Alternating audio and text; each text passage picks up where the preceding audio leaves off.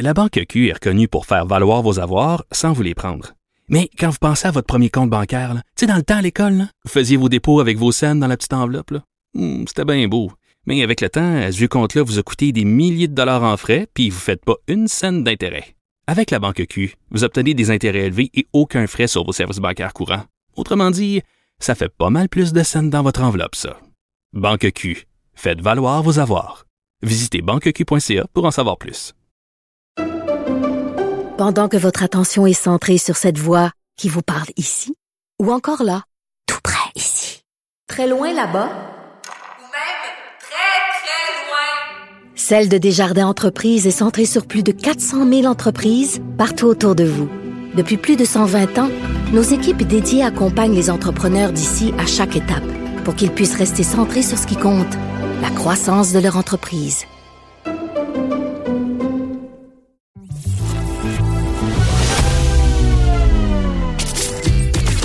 Caroline Saint-Hilaire.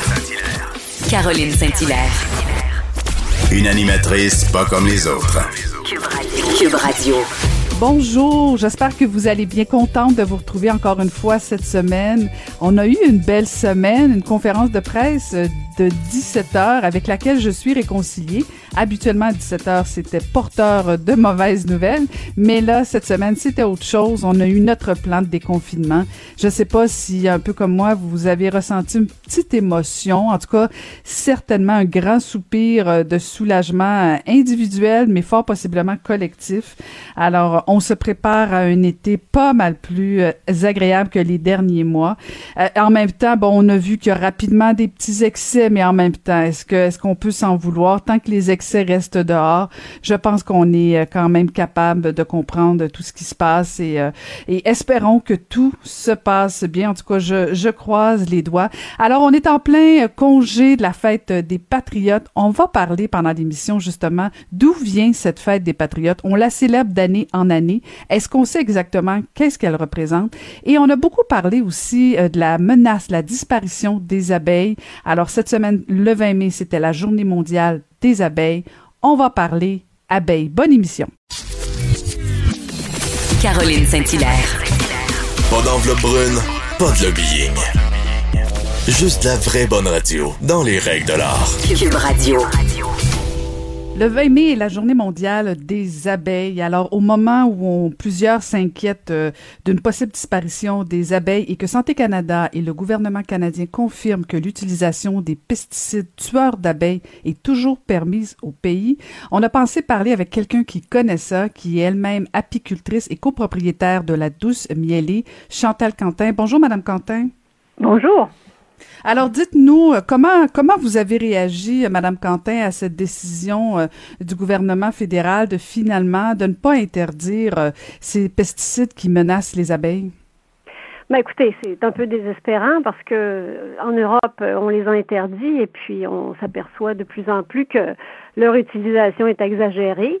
Euh, qu'on n'en a pas besoin de façon systématique, euh, qui pourrait être utilisé de façon très ponctuelle et même pas du tout, alors que si on ne les utilise pas dans les cultures, ben finalement, euh, le, les, les, baisses de rendement sont très, très minimes. Alors pour les apiculteurs, c'est une catastrophe là, depuis une dizaine d'années, ça c'est sûr.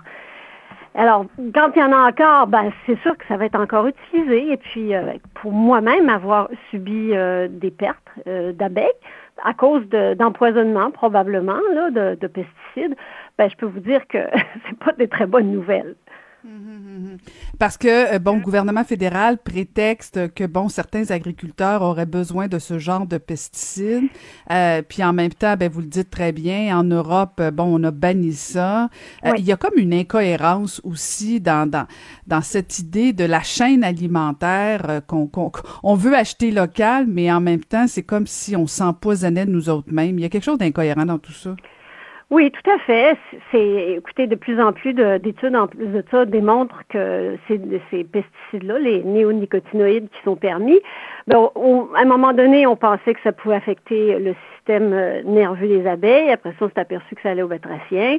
Puis là, à un moment donné, ça remonte la chaîne alimentaire. Et puis en Europe, ils considèrent que ça a des impacts sur la santé humaine. Alors, c'est pas, c'est pas juste la disparition des abeilles, là, c'est aussi nous qui allons manger ces produits-là. Alors, les abeilles contribuent à la pollinisation puis à la production. Mais en plus de ça, euh, si vous détruisez les abeilles, en plus de ça, vous mettez ces insecticides dans les plantes parce que finalement, ce sont des insecticides qui sont systémiques, c'est-à-dire que la, la graine est enrobée, ça rentre dans la plante et tout au long de la production de la plante, c'est présent. Donc, de plus en plus, les preuves sont faites qu'il peut y avoir des liens entre ça et, des maladies chez les humains. Donc, c'est pour ça qu'en Europe, euh, ils ont pris vraiment pas d'avance sur nous en, les interdisant tout simplement, puis en considérant que certaines maladies euh, dégénératives chez les agriculteurs, par exemple, qui sont liées à, l'utilisation de pesticides, ils reconnaissent ça comme des maladies euh, de travailleurs, des maladies professionnelles. Alors, ouais, je, je, sais pas, les gens sont peut-être pas très au courant finalement, et puis euh, on vit un peu dans un monde très romantique par rapport à, l'agriculture, mais oui, il y a une incohérence, tout à fait, tout à fait. C'est intéressant ce que vous dites parce que en même temps, euh, on sent une sensibilité de la population par rapport justement à cette possibilité de la disparition, la disparition pardon, des abeilles. Euh, on n'en parlait pas tant, mais maintenant, euh, on voit même, même au niveau euh, des pissenlits, puis corrigez-moi si je me trompe, mais bon, on, nous dit souvent que bon, faut pas arracher les pissenlits parce que c'est bon pour les abeilles. il me semble qu'on a quand même développé une sensibilité de dire, ben non, c'est sûr qu'on, bon, des fois on a peur des abeilles, mais en même temps, elles ont leur utilité euh, pour, pour, pour, justement toute, toute la chaîne. Euh, oui, et puis sur la biodiversité aussi. Oui, exact. Pissenlit, bon, c'est très joli. Bon, voyez-vous, là, là c'est le temps de la pleine floraison des pissenlits, puis il reste un fait, c'est que pour les abeilles maintenant, et pas seulement pour les abeilles, pour tous les insectes pollinisateurs, parce qu'il n'y a pas que les abeilles dans, dans, dans, le, dans le monde comme insectes là, qui mm. pollinisent. Il y a des, il y a des variétés de, de races et de, de petites guêpes, euh, de, de bourdons, enfin, pour vous faire un cours d'entomologie, mais je veux dire, c'est plus que ça.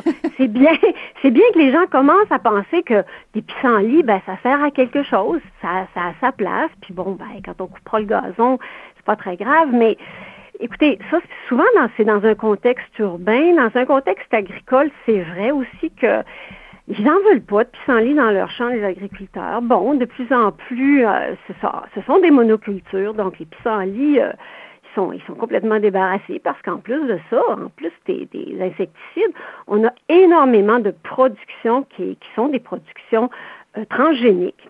Donc finalement, euh, des endroits où est-ce qu'ils peuvent mettre des glyphosates ou ce genre de, de pas d'insecticides, mais je veux dire de, de ce qui détruit les mauvaises herbes, donc qui détruit une partie de toute la biodiversité, dont les pissenlits, puis plein d'autres choses en plus de ça. Donc, il y a, il y a comme deux aspects. Il y a l'aspect peut-être plus urbain, là, que les gens laissent les pissenlits sur leur gazon, c'est merveilleux.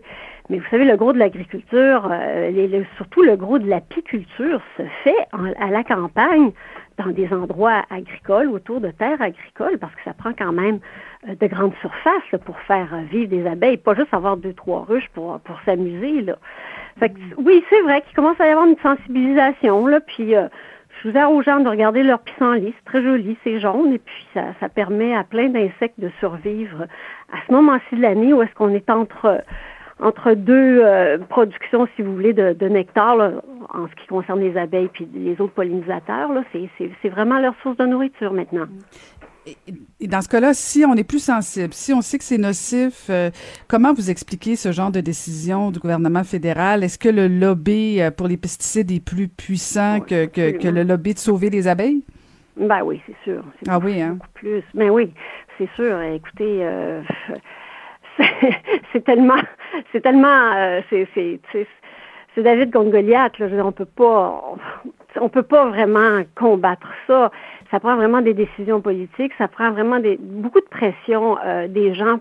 De, quand ils ont peur pour leur santé, quand ils sont, euh, quand ils se sentent touchés par ça, puis comme je vous dis, pour revenir encore à l'exemple de l'Europe, mais quand même ils sont en avance sur nous, ben c'est ça. Les gens ont des, ben non, nous on veut savoir. Euh, faites-nous un étiquetage, dites-nous, bon, premièrement, pour ce qui est, tout ce qui est transgénique, est-ce qu'il y en a, est-ce qu'il n'y en a pas? Parce que c'est aussi un des problèmes. Il y a les insecticides, mais il y a aussi toute cette perte de biodiversité, puis, de, du fait d'utiliser ces plantes transgéniques-là, fait que, bon, on peut, détruire un paquet de, de, de mauvaises herbes, entre guillemets, et, de toutes ces petites fleurs dont, dont se nourrissent les abeilles et tous les autres insectes. Alors, il faut que les gens, je pense qu'il faut qu'ils aient peur, peur pour leur santé. Et, et c'est à ce moment-là que les pressions se font, puis que, que finalement les gouvernements euh, agissent. Finissent par bouger. Oui. oui, ils finissent par bouger. Il n'y a pas d'autre façon. Je veux dire, il n'y a pas, il y a pas je peux pas voir autrement. Euh, c'est parce que c'est pas facile à comprendre. En plus, les abeilles, c'est une espèce de courroie de transmission entre les plantes et la productivité. Bon, oui, c'est vrai, mais c'est pas très direct. Bon, les abeilles meurent, c'est pas drôle, mais finalement, les gens, au bout du compte, ça change pas grand-chose dans leur vie. Euh, c'est le fun qu'il y ait une, certaine euh, compassion par rapport aux abeilles, mais finalement, pour que les choses, changent vraiment, je pense que les gens, il faut qu'ils aient peur.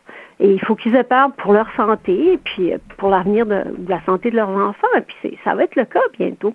Ça va être le cas. Madame Quentin, vous êtes euh, vous êtes vous-même apicultrice. Euh, j'ai envie de, de, vous demander comment ça se passe là pour vous actuellement au niveau euh, au niveau de la production. Est-ce que vous sentez quand même un intérêt de la part des Québécois? Bon, on a parlé beaucoup pendant la pandémie d'achat local. Est-ce que au niveau du miel, ouais. vous sentez aussi un intérêt? Pas tellement. Non, pas tellement. Oui, c'est sûr qu'il y a un intérêt, mais je veux dire les gens les gens se tournaient sur des choses un peu plus peut-être de, de, produits de, de première consommation, peut-être plus courante là, pour ce qui est du, local. Pour moi, j'ai pas vu de différence. Peut-être que cet été, ça, va paraître un peu plus. Mais euh, bon, les gens, premièrement, les Québécois mangent pas tant de miel que ça. Ils en mangent très, très peu. Souvent, ils connaissent peu. Euh, des miels locaux, ils s'imaginent parce que la compagnie est québécoise, bon, ben, c'est des miels locaux, puis ça, ça vient de finir. Là, ils achètent ça à l'épicerie, puis c'est correct, alors que souvent les miels sont coupés avec euh, des miels qui viennent d'ailleurs, parce que quand ça coûte pas cher, c'est parce que ça vaut pas bien cher ou que ça n'a pas été produit au Québec. Il y a un coût à ça.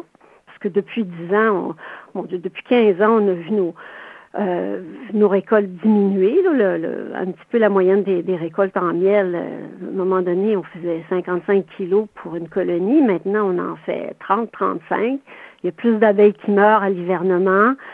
Euh, elles survivent moins bien. Euh, il y a souvent des, des problèmes de, de, de chute de population. Fait tout ça fait qu'on produit moins par colonie, puis que, bon, ben, les coûts de production sont, sont plus grands, puis euh, les gens, est-ce qu'ils sont prêts à payer pour ça? Je sais pas, je sais pas, mais moi, je vois une... J'ai pas vu encore une grosse différence. Franchement, là, j'ai pas vu de différence. Dans mon cas, en tout cas, non. Puis sinon, votre mais production c'est un produit, passe... un... non, Ben- ben, ben, dans ma production, oui, j'ai vu une différence à cause des, des problèmes de, de, de que je vous ai expliqué là. Mhm. Mais euh, au niveau de la consommation, euh, j'ai pas vu une, un engouement tant que ça, non, pas vraiment. Peut-être que cet été ça va revenir là. euh. Ben peut-être. Surtout si on peut aller vous visiter. Des fois, quand on voit comment ça se passe, effectivement, il y a peut-être de la pédagogie à faire sur euh, sur Oui, les oui avantages et non, qualités écoutez, du miel. Oui, non, mais c'est bien. Écoutez, il y a- il y, a des émissions qui ont été faites puis tout ça.